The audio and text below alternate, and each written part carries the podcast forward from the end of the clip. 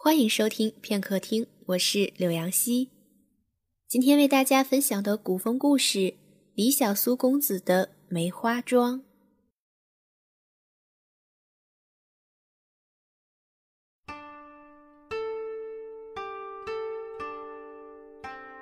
五出花落梅花桩，七色绣舞彩霓裳。佳人何处赏？秋水长天谢海棠。佳人何处藏？暮雨三千恨未央。翠殿贴叶红满堂，凤钗玉雕笑作商。一笑倾人城中央，二笑倾人国未亡。三笑倾人心微凉，再笑倾人泪千行。题记。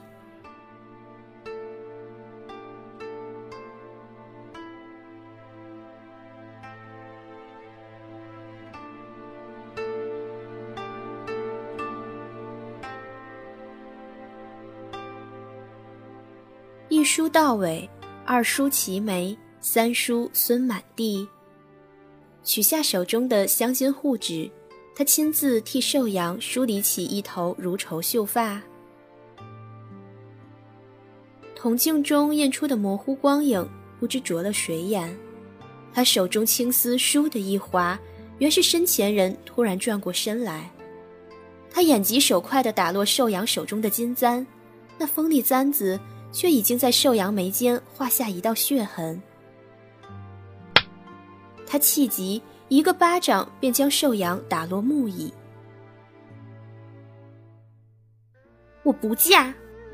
寿阳捂着淌血的嘴角，顾也不顾额间的狰狞一片，直直望进他眼里，一字一句道：“姚商，我不嫁。”他挑眉，望着冲进来扑到寿阳身上瑟瑟发抖的侍女秀珠，止了声。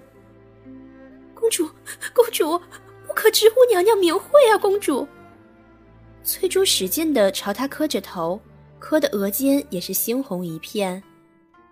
他居高临下的盯着寿阳，隐隐泛起几分孤傲的眉角眼梢，竟是恍惚了。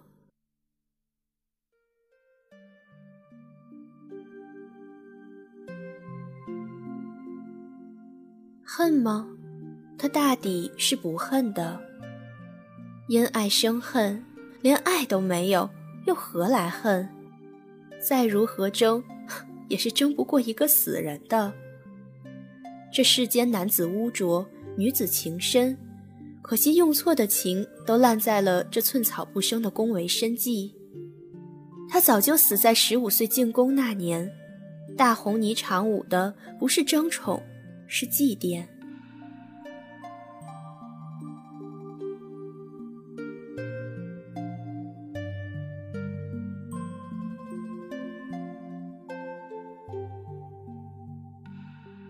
昨日，他差人送还胡贵人一箱子碎成肉块的翠珠，并指了胡贵人所生的二公主代替寿阳去边塞和亲。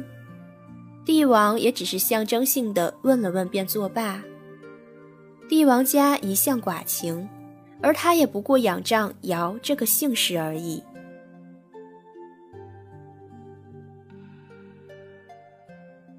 尧商，尧商。他已经快要忘了自己的这个名字。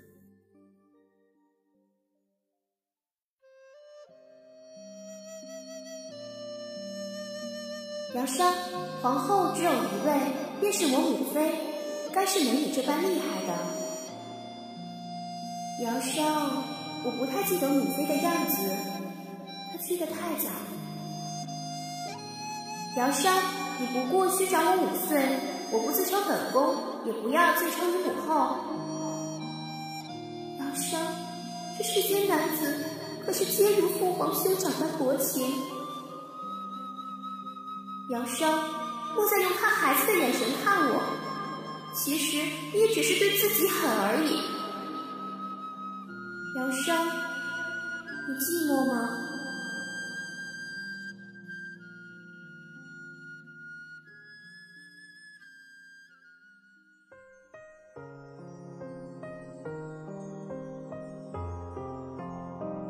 他在回廊转角处远远望着，树梢寒梅洒在那个总是念他名字的女子身上，其中一片不偏不倚地附在寿阳额间。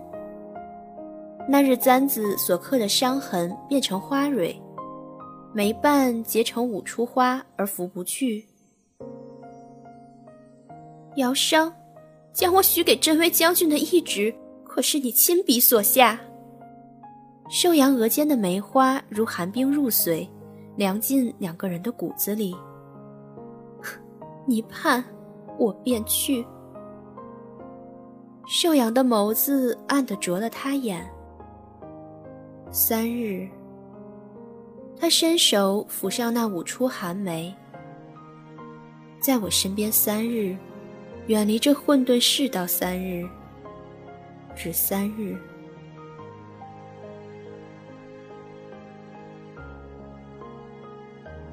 三日后，出嫁前的寿阳公主在城门口着大红喜服，舞了一曲霓裳。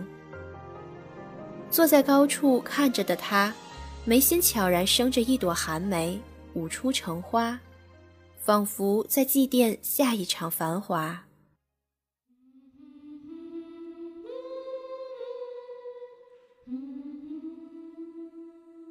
后记：宋书，武帝女寿阳公主人，日卧于寒章檐下。梅花落公主额上，成五出之花，拂之不去。皇后留之，自后有梅花妆。